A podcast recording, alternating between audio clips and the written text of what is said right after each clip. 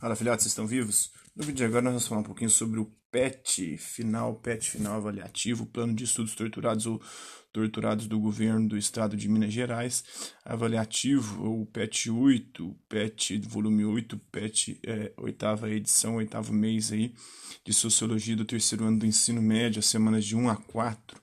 Vamos buscar aí é, resolver as questões. Bora lá então falar um pouquinho sobre esse tema. Então... É, os eixos temáticos desse PET são a sociologia como disciplina científica autônoma, conhecendo o nosso mundo social, análise sociológica do mundo moderno, a sociedade em que vivemos, a abordagem sociológica de questões sociais no Brasil contemporâneo. Os temas é o mundo do trabalho, racismo estrutural, patriarcado, movimento feminista, a discriminação em minorias sociais, a diversidade sexual, o meio ambiente, o consumismo, o capitalismo, a cultura de massa, a pandemia, a necropolítica, os povos indígenas, a sustentabilidade, a precarização do trabalho, os agrotóxicos, o uso e ocupação da terra. Os tópicos são a desnaturalização das definições é, de realidade implícitas pelo senso comum ou implicadas pelo senso comum, é, os tipos de sociedade, sociedades tradicionais e sociedade moderna, as características básicas, as grandes mudanças do período moderno e as consequências para a vida social, a industrialização, a urbanização, as classes sociais, os grupos étnicos e a desigualdade é, os valores, normas e diversidade cultural, identidade grupais e sociais, diferenças e tolerância, a raça e seus efeitos sobre a desigualdade, a discriminação racial no Brasil, a raça e mobilidade social, e o gênero como fator de oportunidades, de desigualdade e oportunidades. As habilidades do CBC, o conteúdo básico comum, é, do currículo básico comum do governo do Estado de Minas Gerais, compreender a diferença entre as categorias sociais utilizadas na convivência do dia a dia e aquelas desenvolvidas a partir de uma atitude mais objetiva, distanciada do contexto em que vivemos, identificar os elementos de contraste entre sociedades tradicionais e modernas, tendo como referência maior os contrastes na realidade brasileira entre a sociedade rural e a moderna sociedade urbana industrial relacionar a industrialização e urbanização aceleradas no Brasil, os problemas do desemprego, os transportes públicos, as desigualdades, das desigualdades na ocupação do solo e da habitação, buscar também identificar os focos de identidade, de identidade que mobilizam pessoas e grupos dentro das sociedades, gênero, faixa etária, raça, classe, os grupos étnicos, é, buscar identificar também os processos de preconceito e discriminação racial no Brasil, é distinguir entre os efeitos de gênero e de outros fatores que afetam a diferença ocupacional e salarial também no Brasil, os conteúdos relacionados, racismo estrutural, discriminação em minorias sociais, meio ambiente, movimento feminista, precarização do trabalho e agrotóxicos. Bora, então, às atividades?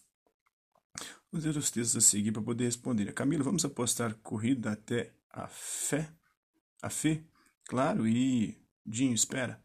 Não posso correr agora. Ué, por quê? Para mim não é seguro. É, tá perto de um policial, né? É, texto 2. Um relatório da Anistia Internacional apontou que em 2015 que as forças policiais brasileiras são as que mais matam no mundo e são também as que mais morrem, infelizmente.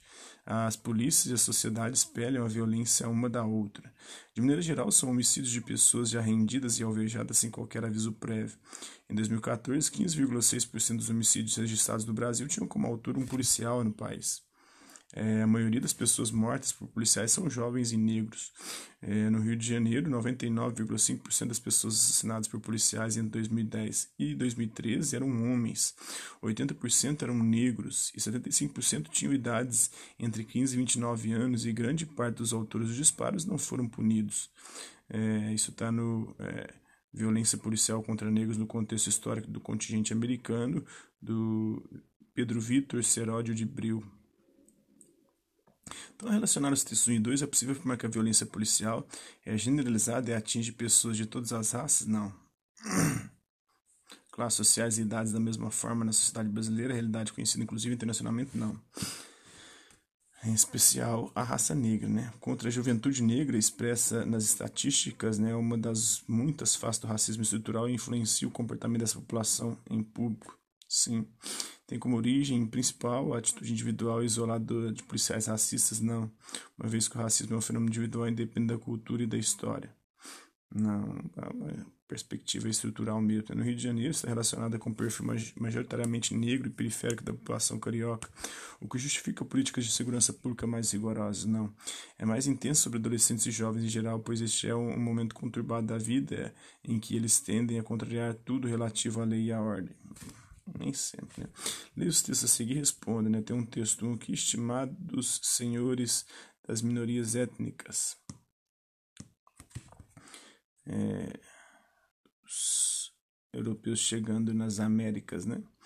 Texto 2. O conceito de minorias, muitas vezes, eles eram poucos em navios, enquanto eles eram milhões. O conceito de minorias, muitas vezes, é associado ao elemento numérico. Vimos que essa distinção própria do vocabulário das ciências políticas para tratar do princípio da maioria como critério para legitimar o poder soberano do povo é insuficiente para conceituar as minorias como do ponto de partida da diversidade social e cultural. Portanto, vemos que o termo minoria no vocabulário da sociologia amplia o sentido clássico é, do par maioria-minoria no vocabulário da ciência política, permitindo uma análise mais realista da situação de poder, ou seja, da não dominância ou da exclusão social de tais grupos, traduzida em discriminação, violência cultural, psicológica e física, em suma, na situação de vulnerabilidade, está na construção do conceito de minorias e sua relevância para a formulação de políticas públicas e direitos protetivos do Quarto Congresso Internacional da Unified, Métodos do Caso e Direitos Fundamentais, Proteção das Minorias e Grupos Vulneráveis na América Latina, de Barbara L. Ramacciotti. Ao associar a imagem do texto 1 com a discussão sobre o conceito sociológico de minoria do texto 2, é correto afirmar que as minorias sociais correspondem àqueles grupos sociais que são numericamente menores se comparados às maiorias sociais que, por sua vez, são numericamente maiores, não. É, as elites sociais, em geral numericamente inferiores, são grupos altamente vulneráveis, também não. Por isso, se garantindo poder para não sofrer a tirania da maioria, garantindo o equilíbrio da sociedade. O que define uma minoria social não é seu número de pessoas, mas o reduzido poder e representatividade que exerce na sociedade. É fato que os torna mais propensos à exclusão e discriminação, isso é fato, né?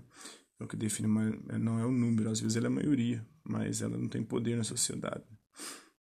Os votos da maioria numérica numa eleição são a garantia de uma sociedade mais justa e igualitária, justamente por representar nas urnas as necessidades sociais e culturais da maioria das pessoas. Não. No Brasil, desde a colonização, os descendentes europeus representam uma minoria social que, historicamente desprivilegiada, necessita da atenção especial do Estado para a proteção de seus direitos também não. Então, a alternativa correta é a letra C, né?